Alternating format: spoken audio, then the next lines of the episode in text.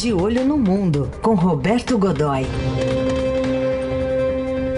E de olho nas eleições no Uruguai, com resultado, a divulgação do resultado ainda que não ocorreu, né? Está indefinido.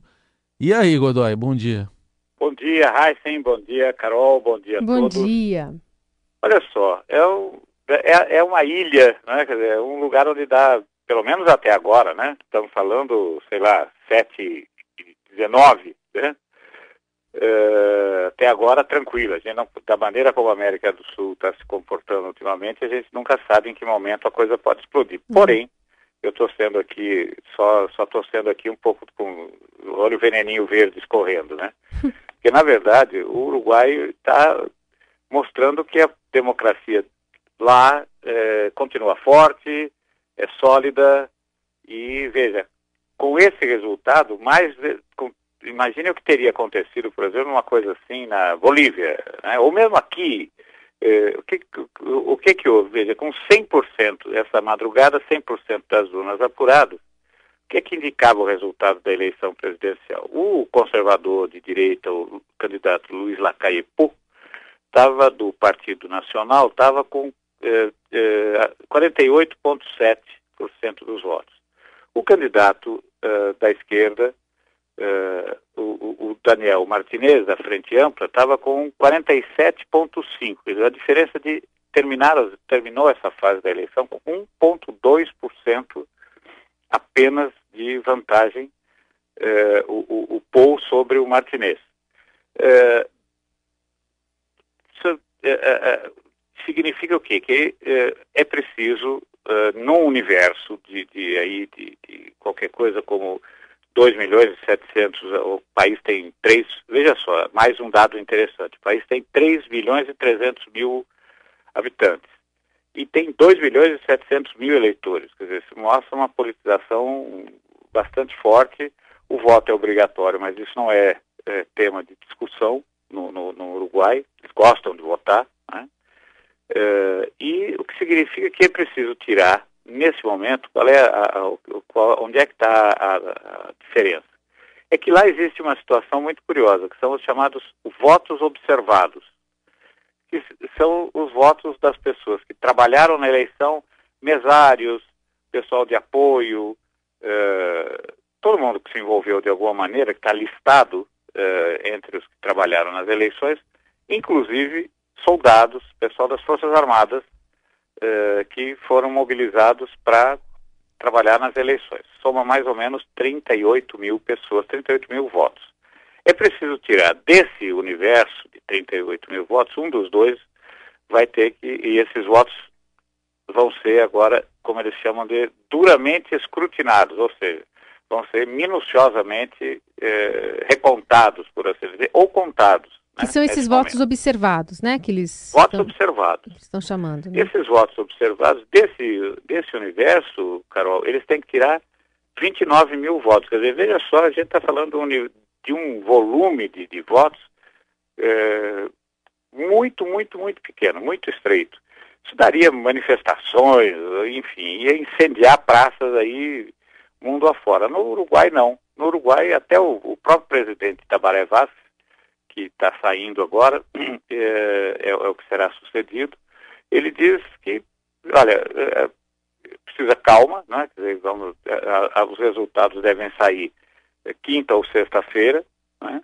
o resultado oficial deve sair quinta ou sexta-feira, ele pede calma, é, hoje o país está funcionando normalmente, não está acontecendo nada de diferente, é, e mais que isso, ainda diz o seguinte, olha, não importa qual seja o resultado, importa que haja um resultado, que a alternância, de, de alternância no poder é saudável, faz parte da, da, faz parte da democracia, e assim é que deve ser. A, é, uma coisa curiosa é que é, o, o ex-presidente é, José, José Mujica, uhum. que foi candidato ao Senado e foi eleito com uma larga vantagem, com a contagem alta, essa coisa toda, também eh, fez um pronunciamento nesse sentido durante a madrugada, né, rápido, para as rádios locais, eh, onde dizia que, olha, é uma demonstração da vitalidade, o país não está dividido, ao contrário, o país está é, é, é, é politicamente maduro, né? Essa, e eu concordo plenamente com ele.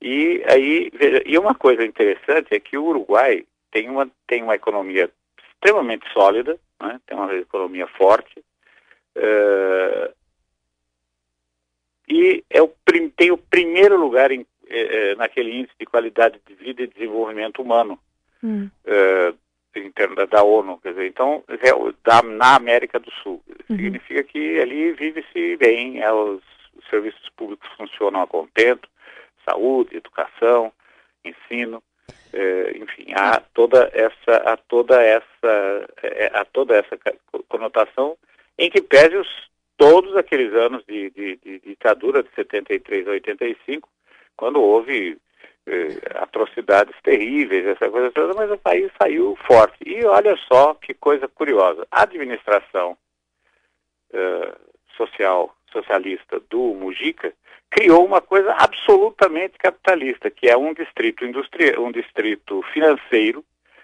que funciona mais ou menos como se fosse uma zona franca das finanças internacionais, por assim dizer.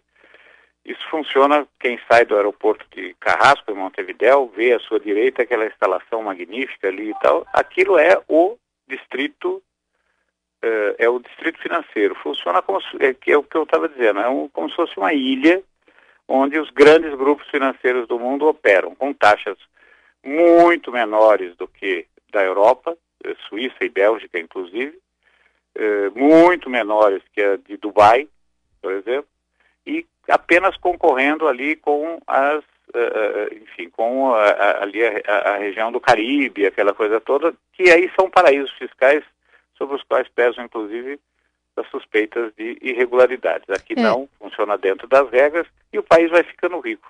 É. Aliás, a gente está falando de um país que tem o tamanho mais ou menos do Acre, né? Aqui no Brasil, um país é, bem pequeno, mas também não tem obtido um grande êxito em relação ao crescimento econômico, né? Nos últimos não. anos, o Uruguai tem ficado mais para trás. Eu queria até que você abordasse, Godó, essa questão é, das políticas econômicas, né? O, o Lacalle, ele promete mais abrir mercado, o, o a oposição já está pensando numa coisa mais intervencionista pelo Estado, né? Exatamente. Né? Ele, ele pretende, o, Lacai está surfando numa onda que é a de que o Uruguai, que teve taxas de crescimento extraordinárias uh, até 2015, 2016, depois disso desacelerou e finalmente parou de crescer. Então, antes que a crise se, se instale definitivamente, o que o Lacai promete é melhorar a taxa de desemprego, prioritariamente a taxa de desemprego que foi a 9%, né? 9,5% na verdade, e uh, as tarifas públicas impostos são altos demais nesse momento, principalmente se você considerar o fato de que tem essa taxa de, de desemprego, essa significativa taxa de desemprego, e o que o, o, o Lacai promete é criar imediatamente uma poupança aí da ordem de quase um bilhão de dólares, o que para a economia aqui, para a economia uruguaia é muito significativo, né? botar, botar esse dinheiro para dentro do país de alguma, de alguma forma, mobilizar esse dinheiro né? de alguma forma, e imediatamente começar a, uma redução, veja só que coisa, veja só que coisa importante, uma redução da carga tributária, que isso já está mapeado, explicado ali, na, na, na é, é, virou um compromisso de campanha, não é? Uh, e uh, a população aparentemente está confiando em que isso vá, em que isso vá acontecer. Agora, ele uh, faltou nessa reta final o apoio mais explicitado, um apoio mais explicitado da, da área corporativa, das empresas, principalmente do agronegócio.